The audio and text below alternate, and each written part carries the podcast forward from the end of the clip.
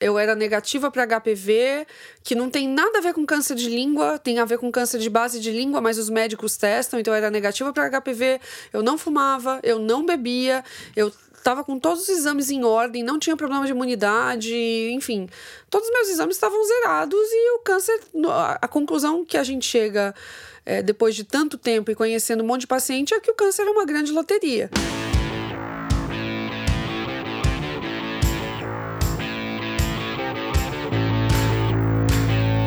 Bem-vindos ao Retrato, que é o um podcast de gente falando com gente sobre coisas de gente. Eu sou a Rafaela Carvalho, sou editora de conteúdo do Projeto Draft e hoje quem está à minha frente é a Ludmila Rossi, que quando se definiu para mim e eu perguntei como eu poderia acreditá-la, ela me disse que ela é empreendedora serial. Antes de tudo, bem-vinda e o que significa isso? Oi, Rafa, obrigada pelo convite. É, eu tô numa dificuldade de me definir há bastante tempo, né? Porque quando às vezes, quando você tem contato com muitas funções, muitas coisas, né? E como eu já montei algumas empresas, algumas marcas, eu acho que é a forma talvez mais fácil de explicar, né? Que eu comecei e mantenho vários negócios ao mesmo tempo. Eu acho que isso é ser empreendedor serial. Maravilhoso. Uh, a Ludmilla está aqui com a gente hoje para falar não especificamente da carreira dela de empreendedora, embora exista um elo no assunto que a gente vai falar hoje com uh, a profissão que ela exerce hoje, mas a gente está aqui para falar sobre um diagnóstico de câncer na língua que ela recebeu lá em 2011, quando ela tinha 29 anos, que é a idade que eu tenho hoje. Então, quando a gente se falou por telefone, eu fiquei muito impactada com isso, porque eu não tenho ideia de como eu reagiria no seu lugar, né? E a gente, eu queria conversar com você sobre esse diagnóstico, sobre como isso afetou a sua vida desde o primeiro momento até o que você criou a partir dele. Porque eu sei que é uma história que começa de um jeito intenso, porque você uhum. recebe, recebeu esse diagnóstico um dia antes do diagnóstico de câncer do seu pai, né? Perfeito. Me conta um pouco mais desse início dessa história da sua vida. E esse ano minha mãe foi diagnosticada também, né? Nossa. Minha mãe está no meio do tratamento de quimioterapia agora. Ela fez a sexta químio essa semana. Então, é uma avalanche de fatos, né? Assim, bem curioso. Mas Caramba. vamos voltar à sua pergunta, assim, né? É, eu sempre brinco que toda vez que eu vou dar uma palestra, ou gravar um podcast, ou gravar um vídeo, né? É resultado da competência do meu médico e da minha insistência e curiosidade, né? Porque um diagnóstico de câncer na língua ele é extremamente mutilador, né? Assim, aliás, qualquer diagnóstico de câncer, é, é, quando ele, ele tem um contexto curativo, né? Ele geralmente ele é mutilante, né? Ele passa por uma cirurgia, a, a cirurgia acaba sendo... É, em câncer nunca se fala em 100% dos casos, né? Mas na maioria dos casos, a cirurgia é um dos principais elementos curativos, né? Então, é, e, e, e, a cirurgia ele é um elemento curativo porque geralmente quando você consegue fazer uma cirurgia é porque você tem um diagnóstico é, precoce, né? um, diagnóstico, um diagnóstico em estágio 1. Então, no meu caso, assim, eu tive o que a gente chama de não diagnóstico. Né? Eu tive um sintoma é, de um diagnóstico que é, em pronto-socorro, em alguns médicos, não foi detectado. Eu cheguei a fazer uma biópsia e essa biópsia uh, indicou que eu não tinha câncer, eu tinha uma displasia, que é uma alteração celular, mas que não é um câncer, né? É, é uma lesão que eles chamam de pré-maligna, né? Então, mas não é, não é um, algo ultra grave, né? Então, é, eu acabei não me conformando com esse diagnóstico, porque o que aparecia num, num, exame não era exatamente o que eu estava vendo no meu corpo, né? Eu tive um tumor visível, né? Que era um tumor que eu conseguia olhar no espelho e ver, né? Diferente de um tumor de mama, de intestino, ou quando ele está num órgão interno, né? E, e assim, eu a, acabei sendo muito insistente para fechar um diagnóstico. E eu só consegui fechar o diagnóstico depois que eu não tinha mais câncer, né? Então, eu fiz uma biópsia, ela não deu certo. Aí eu também fiquei insistindo é, é, com o médico, falar, cara, mas eu preciso entender o que, que eu vou fazer, qual é o meu tratamento.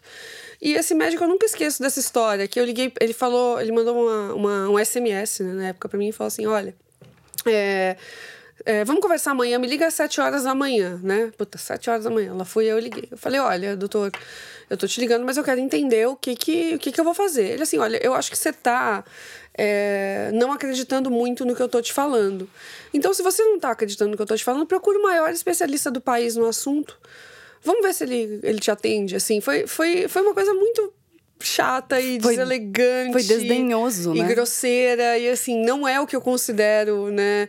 É, como, como uma forma de você empoderar o paciente, né? Que eu acho que hoje eu, eu toda vez que eu converso com um paciente de câncer ou alguém que tem um amigo, assim, acho que a, prime a primeira coisa que eu tento fabricar na cabeça dessa pessoa é tornar essa pessoa, se ela não for já, é tornar essa pessoa um paciente empoderado, né? Que eu acho que isso faz total diferença é, é, no, na forma. Não é que isso vai significar cura, mas é, é, é ter o controle da situação que você tá muda muita coisa em relação às, às próximas decisões que você toma, né? Uhum. Então, é, eu acabei conseguindo ser tratada pelo maior especialista do país. Não foi fácil, assim. Ele estava, no momento, ele estava cuidando de um outro paciente famoso que foi diagnosticado na mesma época que eu, que com a mesma especialidade, que por acaso era o nosso ex-presidente, né? Enfim, é, era uma, é, esse médico ele fazia parte da equipe que estava cuidando do câncer de garganta do Lula. Enfim, eu consegui uma consulta de encaixe, eu passei quase um dia inteiro na, na na sala de espera né, do AC Camargo, consegui. Ele, o, o médico foi super é, responsável e falou assim: olha, se eu fizer uma biópsia de novo em você, você vai sofrer.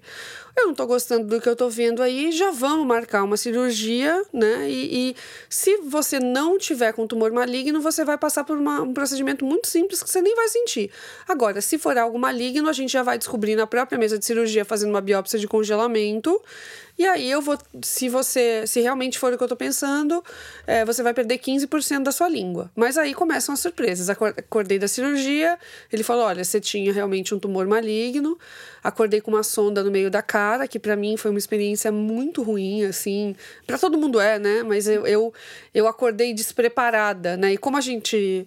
O médico não sabia, né, exatamente qual ia ser o. Eu não fui avisada, né? Eu achei que aquilo era um, um apetrecho pós-cirúrgico e não era, né? Eu fiquei uma semana me alimentando pela sonda, era para ter passado 15 dias. Eu através de comunicação por bilhete, porque eu não podia falar nem comer, né? Falei pro médico, falei, pelo Uau. amor de Deus, tira isso da minha cara agora, porque eu não vou voltar para casa com isso. Você escrevia num papelzinho, num papelzinho de bilhetinho, assim, negociando com o médico, entendeu? Porque eu não ia voltar para casa com aquilo de jeito nenhum.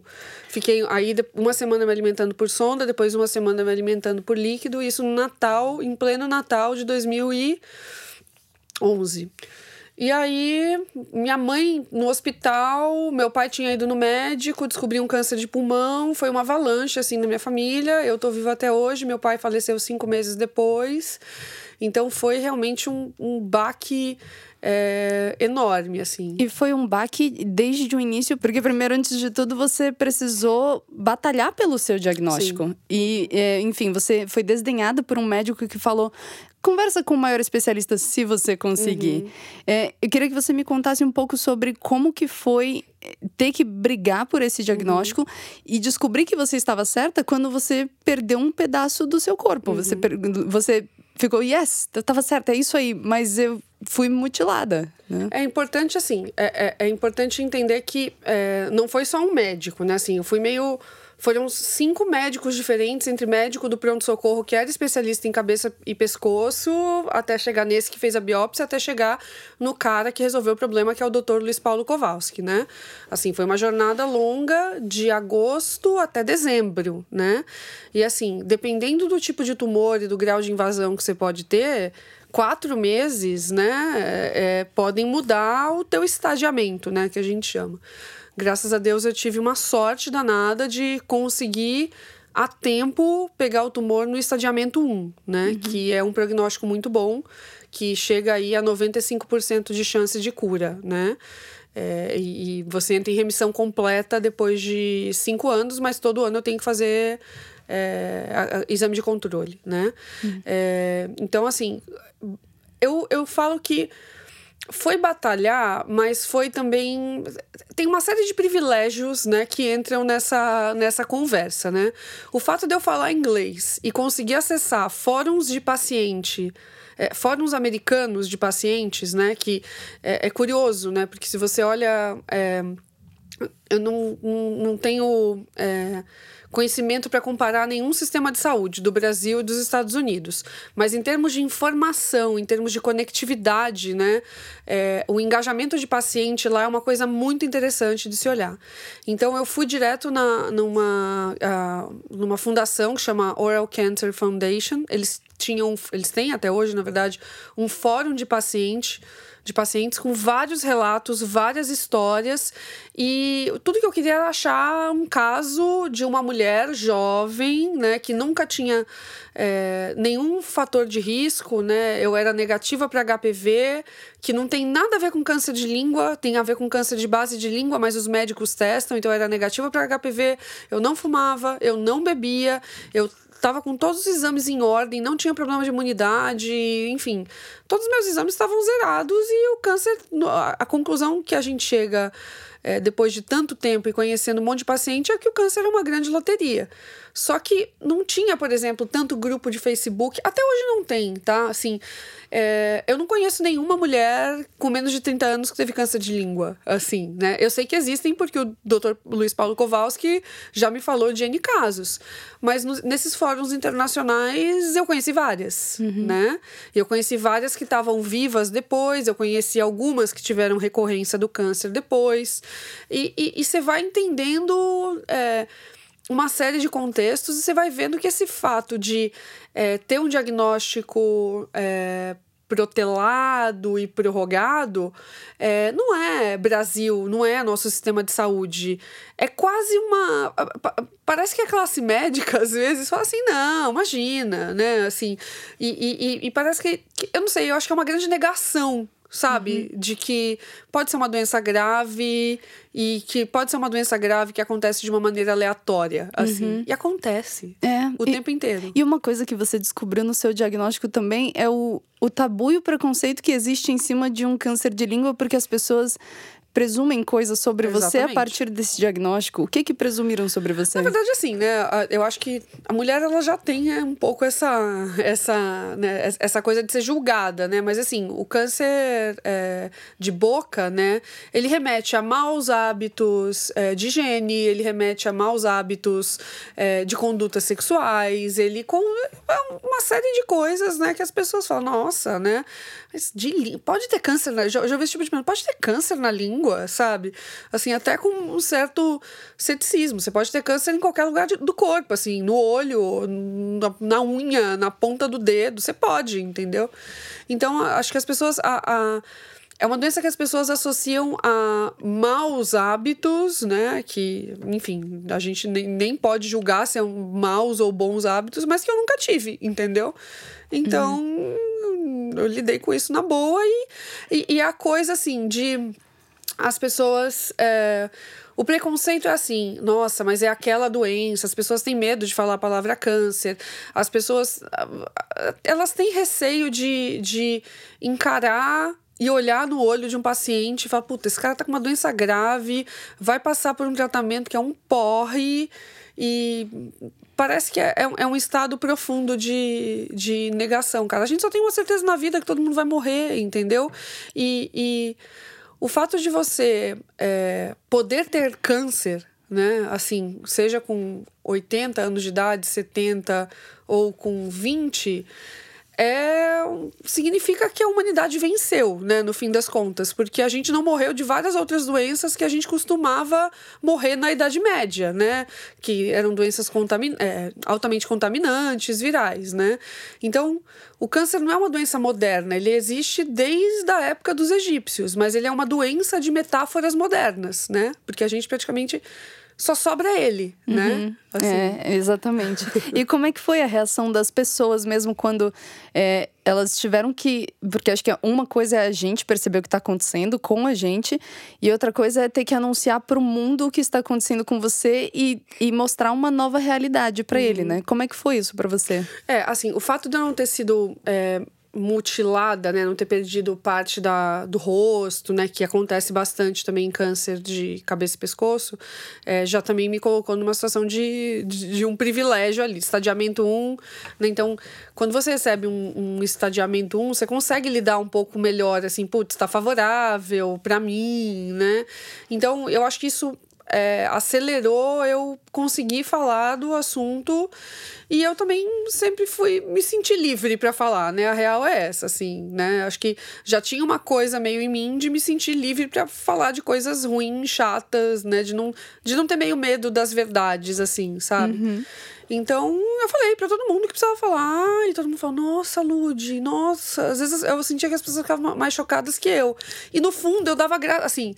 Logo que eu recebi o diagnóstico depois da cirurgia, a primeira, a primeira coisa que eu pensei, assim, foi: Cara, graças a Deus que é comigo né? Que não é com a minha mãe, que não é com meu pai, que eu já vi que não era, que não é com a minha irmã, que não é com meu marido, que não é com ninguém que eu amo, assim, graças a Deus. Eu né? seguro esse peso é, aí. Deixa que eu resolvo, né? Peraí, pessoal, caiu para mim, caiu para mim essa... A loteria foi aqui, ó. Eu ganhei a loteria do câncer, eu cuido disso. Não, rola uma loteria oncológica é, Nossa, bizarra, primeira assim. vez na minha vida que eu uso esse termo. Uma Loteria, loteria oncológica. Ela, e ela, tá, ela é sorteada todos os dias, tá? Assim, eu, eu, eu li uma vez, eu não lembro qual foi, assim, desculpa ao autor desse livro, que eu não lembro qual foi o crédito, mas que você tem trilhões de células no teu corpo e que todo dia parece, tá? Eu não sou cientista, mas que essas células dão errado, elas se multiplicam de maneira é, alterada, né?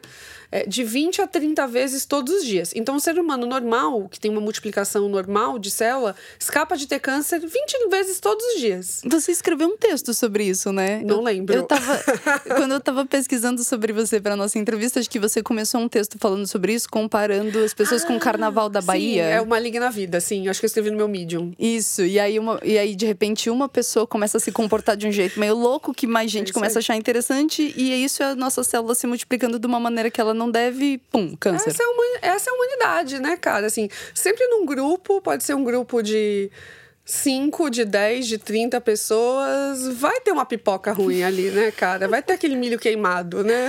O corpo é assim, né? E quando você, então, recebeu o diagnóstico que você deu, graças a Deus que foi com você, eu queria que você falasse tanto sobre isso quanto a hora que você decidiu pagar pelo seu tratamento. Me fala desse episódio, ah, porque esse... tem uma coisa engraçada aí que eu sei. Ai, meu Deus do céu.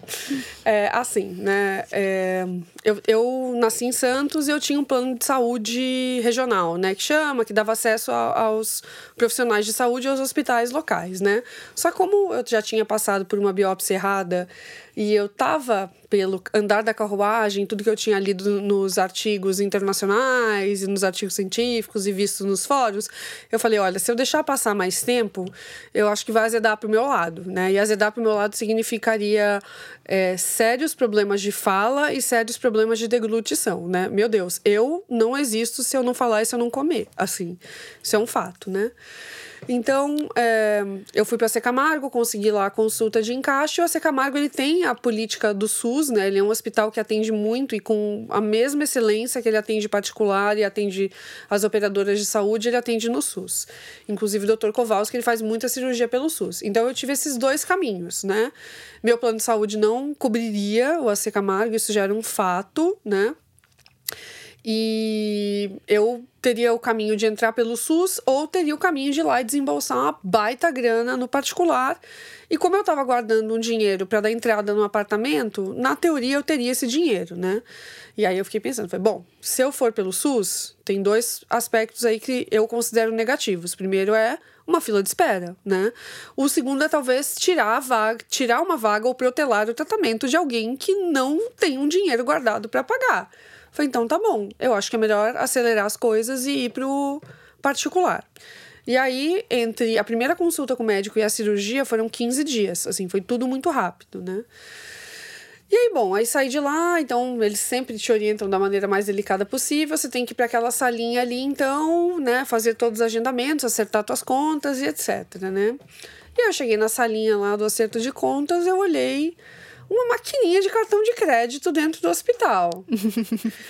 Eu falei, hum, maquininha de cartão de crédito aqui, será? Né? Aí eu joguei meu marido, eu falei, meu, será que aceitam cartão de crédito para pagar essa conta? Aí ele, putz, será? Mas, mas por quê? Eu falei, ó, presta atenção. Se a gente passar essa conta, que vai ser uma conta bizarra no cartão de crédito, a gente vai ganhar pontos. E se a gente ganhar pontos, a gente consegue viajar. Vamos eu... viajar às custas do meu câncer. Exatamente, assim, tirei, ganhei um câncer de férias, né, de bônus, né? então, assim, eu achei, achei que era uma estratégia boa, né, para pelo menos ter um é, um gatilho, né, ali depois. Aconteceu isso, mas eu vou conseguir fazer uma coisa muito legal depois. Você fez uma limonada muito boa. Uma, uma limonada maravilhosa. E, e assim, para mim foi full circle total, né? Porque a primeira vez que eu vi o, o tumor, né, que ele se manifesta, um, vai ficar dica aí, gente, câncer de língua ele se manifesta na forma de uma afta. Então parece uma coisa muito inocente e é uma afta que não dói, ou seja, é mais inocente ainda, né? Então, eu estava em Nova York quando eu vi pela primeira vez. Aí eu falei, cara, eu vou voltar para lá, entendeu? Eu vou fazer o full circle total. E seis meses depois da minha cirurgia, eu estava lá. falando, bom. comendo. E quais que foram as formas que você, especialmente nos momentos que você não pôde comer ou que você não pôde falar, quais que foram as coisas que você percebeu sobre você e que te ajudaram a se manter minimamente sã durante esse processo? Eu não sei, eu não consigo dizer que, nossa, eu fiquei extremamente sã, mas assim, eu consumi conteúdo que nem uma maluca sobre o assunto, assim, para eu entender, assim, o que, que vem pela frente. Porque, assim, na, se se é, na semana que eu fiquei com, com a sonda, né, é, eu não sabia o que vinha pela frente na real. O médico falou assim: ó, daqui uma semana você vai voltar, a gente vai analisar seu anátomo, vai ver algumas coisas para precisar se vai precisar fazer químio, se vai precisar fazer rádio, né? A prioridade era cirurgia, rádio e químio, tá?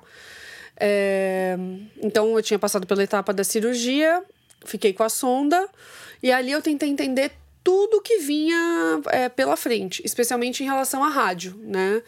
E assim, cara, foi uma semana. É, é, difícil falar que eu, ah, eu fiquei sã, porque assim, as coisas que, que você lê sobre a radioterapia na região do, da cabeça e pescoço, elas são bem ruins. Assim, não tem ninguém que dá uma visão. E, e, e tá certo de não dar uma visão otimista, porque você perde radicalmente o seu paladar, você é como se você tivesse queimaduras de primeiro grau nessa região, que é uma região que tem menos gordura, que tem menos músculo, então é uma região mais sensível. E os efeitos a longo prazo da radioterapia no pescoço, ele. Talvez assim, eu tô falando de é, oito anos atrás, né? Muita coisa pode ter evoluído, como evoluiu, mas uh, você tem um, um, uma história de a longo prazo, você tem o enrijecimento dos dos músculos, que geram disfagia, que geram consequências aí que quando você vai envelhecendo são muito, muito ruins. Então, uhum. eu quis entender tudo e saber tudo, consumir esse conteúdo. E aí, depois de uma semana, eu voltei no médico, ele falou: olha, você não vai precisar fazer é, radioterapia, mas você vai precisar fazer uma segunda cirurgia. Uhum. Eu, tá, o que é uma segunda cirurgia? Você vai precisar fazer o esvaziamento dos linfonodos do seu pescoço.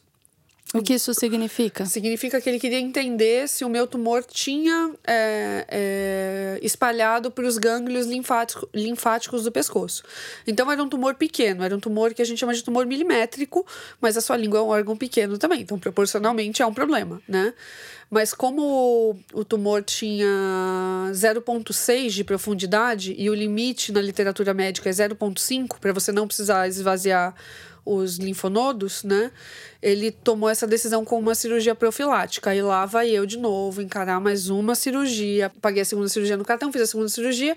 E aí passei o ano novo com um dreno no pescoço que era menos mal do que a sonda. Porque uhum. com o dreno no pescoço eu conseguia comer, eu conseguia. Mínima falava enrolado, mas falava, né? Uhum. E aí, assim, né? O paciente, ele é bem.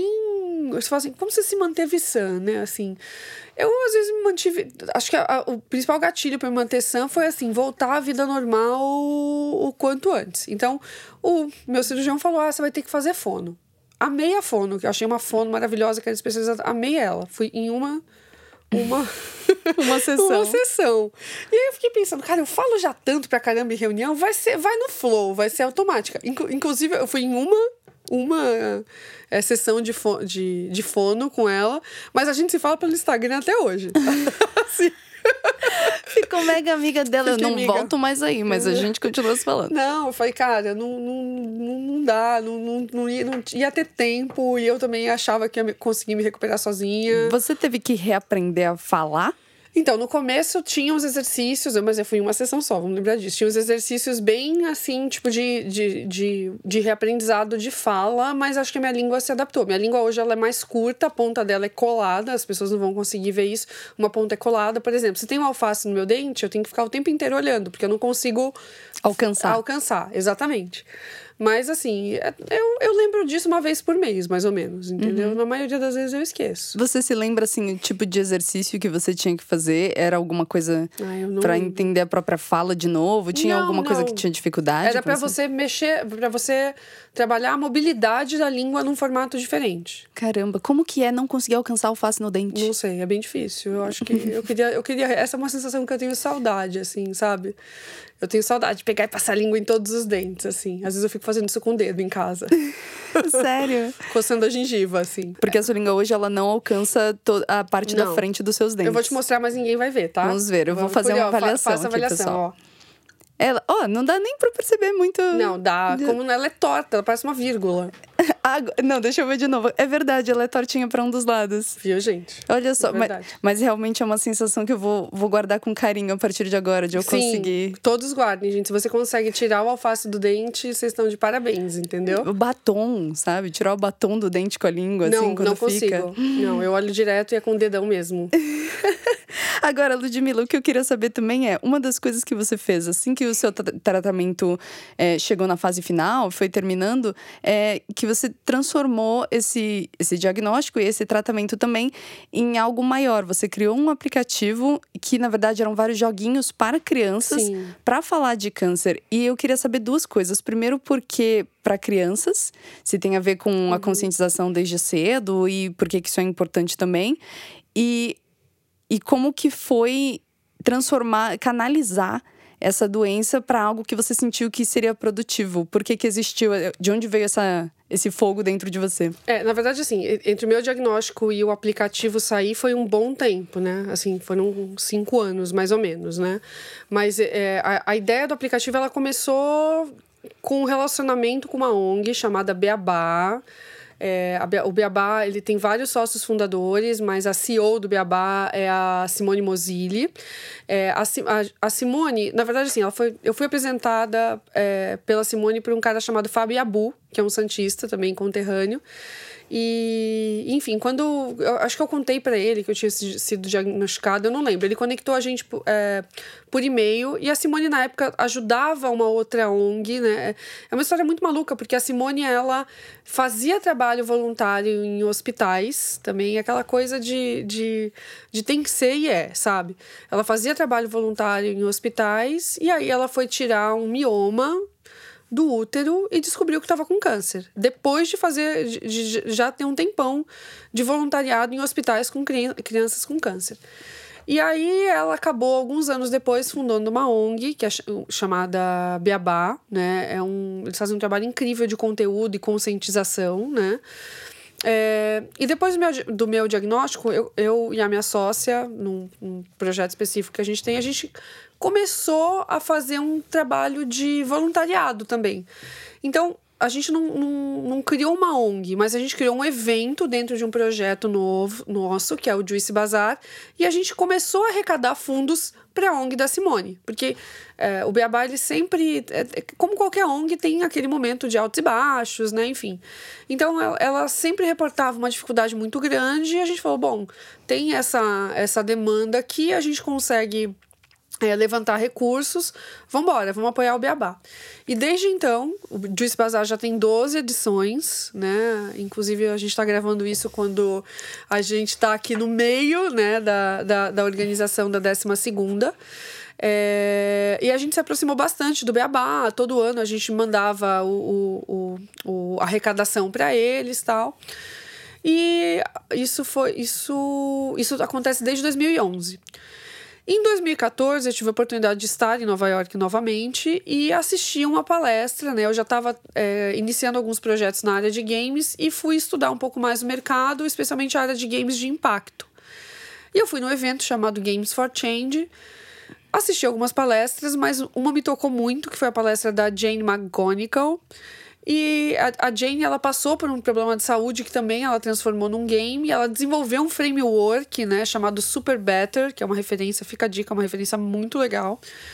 E eu falei, cara, isso tem tudo, tudo a ver com coisas que eu tô pensando. Lá do evento, né, saí de lá, mega empolgada, eu liguei pra Simone e falei, Simone, vocês têm uma cartilha, que é uma cartilha maravilhosa, que já tem um conteúdo fora de série, fantástico, cara, vamos pegar isso e vamos transformar num, numa coisa de acesso, numa coisa de distribuição digital.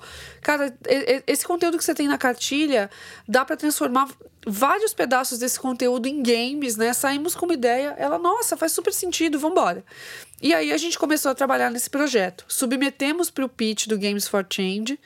É, no final daquele mesmo ano, né, que eles, eles fazem o evento e eles também têm uma quase uma seletiva de projetos que não existem, né, de ideias. É, a gente submeteu, o game não foi aprovado, assim, óbvio, tem um monte de ideia genial, né, não, não dá para escolher todas. E seis meses depois a gente acabou participando de um edital do governo. Era um edital muito pequeno, mas foi o suficiente para a gente conseguir ter recursos para começar o projeto, né? É, a outra metade do projeto a gente teve que tirar do bolso, né? Não conseguimos patrocínio nada, foi realmente é, que a gente chama de self-funded, né? É, e aí a gente passou quase um ano trabalhando no jogo. O edital teve mil problemas, que foi na época do impeachment. Então, por, quiseram paralisar todos os projetos ligados ao governo anterior, mas aí, enfim, todas as empresas que ganharam o edital entraram com uma causa. Aquelas jornadas maravilhosas que você tem que ser muito chato e insistente para tirar o negócio do papel. Uhum. E aí a gente conseguiu lançar o jogo é, no comecinho Desculpa, no, no meio de 2016 a gente tinha um pré-projeto já rodando, funcional. Ele ficou mais seis meses em polimento. Em 2017 foi quando a gente falou vai vai pro mundo. E entendeu? por que crianças? Por que um jogo para crianças? É, você me perguntou isso, eu esqueci de responder. Assim, eu acho que, que você tratar com crianças, além da gente ter já uma, uma proximidade também, enxergar as demandas que o Beabá tinha, né? Na minha visão, isso era uma decisão acertada, porque se você começa a conscientizar, né, que o câncer é uma doença, né, como qualquer outra, entre aspas, tá, gente, mas é uma doença, né, que você tem que encarar de, de frente, que o paciente tem que ser protagonista e que não é um tabu, né? É um absurdo uma criança ouvir que ela foi tocada por um anjo mal, é um absurdo uma criança ouvir que ela tá com um bichinho, é um absurdo a criança ouvir a criança tem que ter formas mais lúdicas de entender o que ela tem, mas tem que ser uma uma coisa realista, porque não, senão você fica alimentando adultos que são medrosos, adultos que não vão saber lidar com esse diagnóstico e principalmente crianças que vão ter pais diagnosticados também e que precisam entender como encarar isso. E, e é uma realidade cruel demais, assim, né? Uhum. Então, é, a, eu a, entendi como uma decisão acertada porque era uma forma de combater o preconceito na raiz, assim.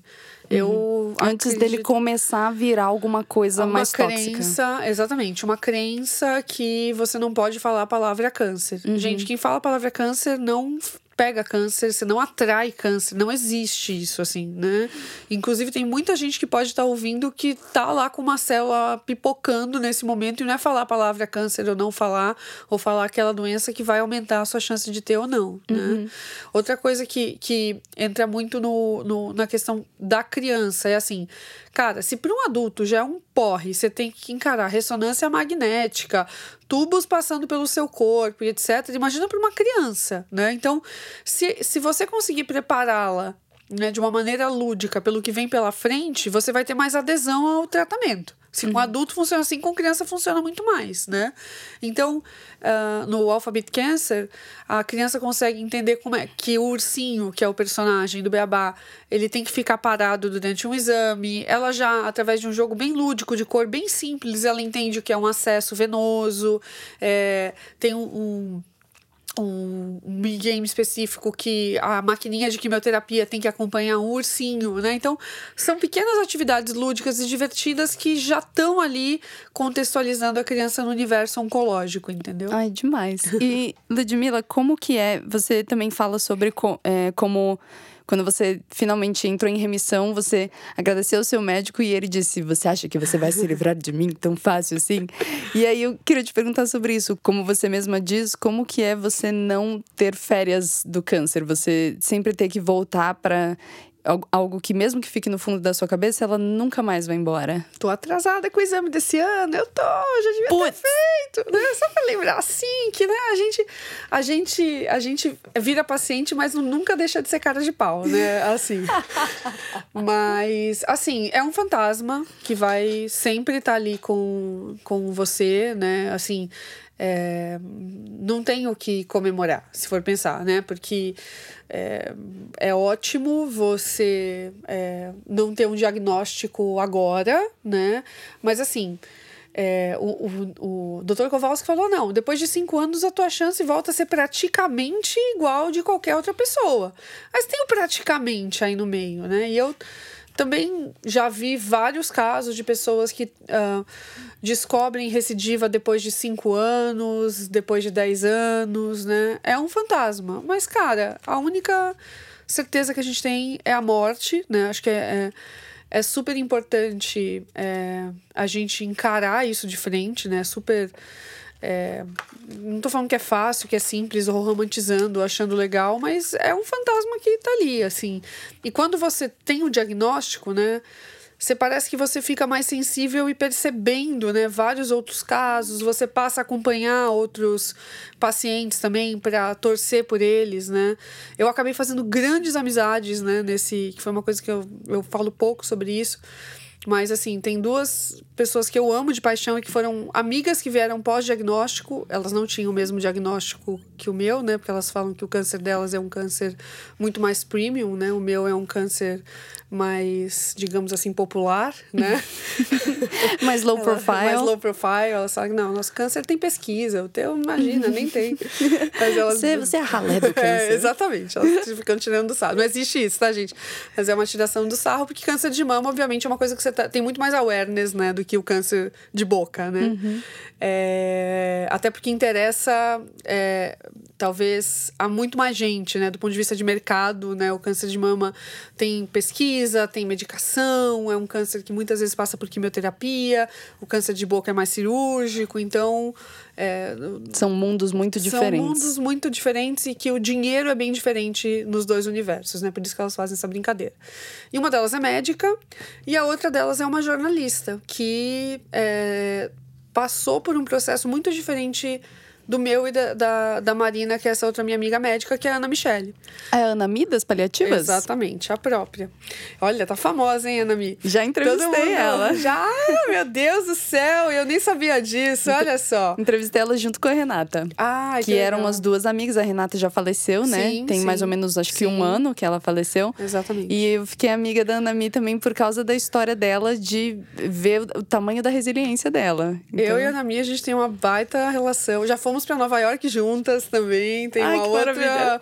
Tem outro plot aí, assim. A Ana Michelle é uma das pessoas mais incríveis é, do mundo. E eu não sei nem porque eu falei da Ana Michelle, mas é porque era pra fazer a. a para colocar a Ana Michelle no contexto aqui, assim, é, é, é ela, a Ana Michelle, ela me ensinou, talvez, a lidar muito mais com esse fantasma do que eu aprendi sozinha, sabe? Assim, eu você vai aprendendo muito com os outros pacientes também, né? Uhum. Então, eu acho que assim, as, as melhores formas de lidar com isso, eu acho que eu não aprendi sozinha. Eu acho que eu tenho que acreditar o mérito aí pra Anami, entendeu? Nossa, maravilhoso.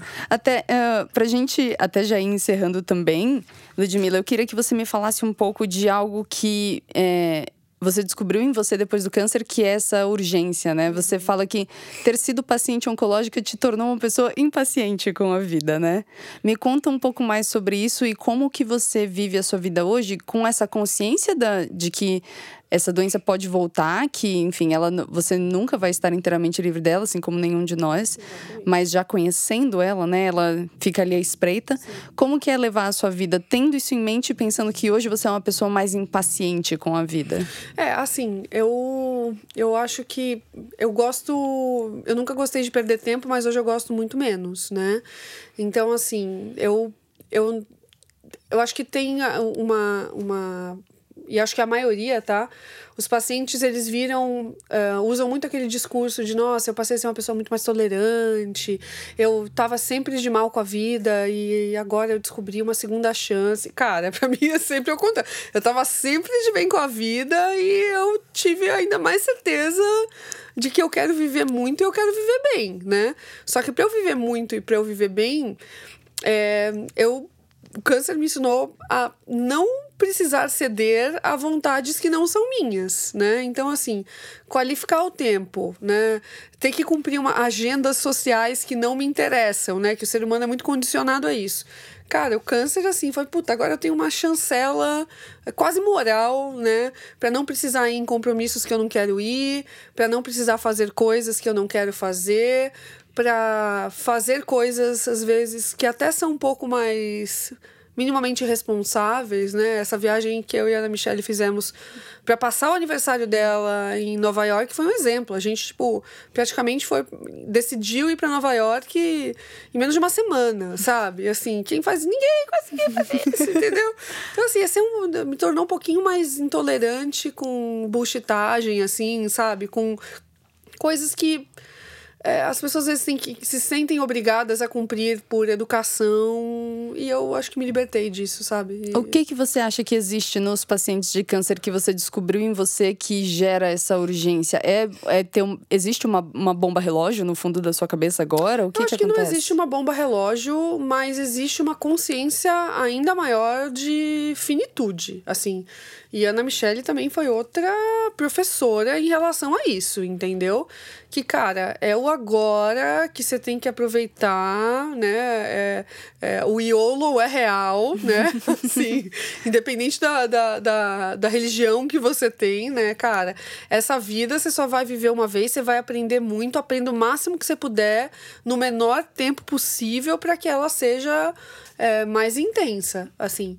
Mas eu, eu definitiv definitivamente virei uma pessoa que não gosta de perder tempo e que não fica alimentando é, relações sociais por é, pura conveniência, assim. Então, se eu marco um compromisso com você, é porque realmente eu quero e gosto e vou estar com você e você me interessa e a sua troca me interessa, entendeu? Uhum. É, se, cara, se eu não vou, ou é porque realmente eu tenho outra coisa que é mais prioridade para mim, né?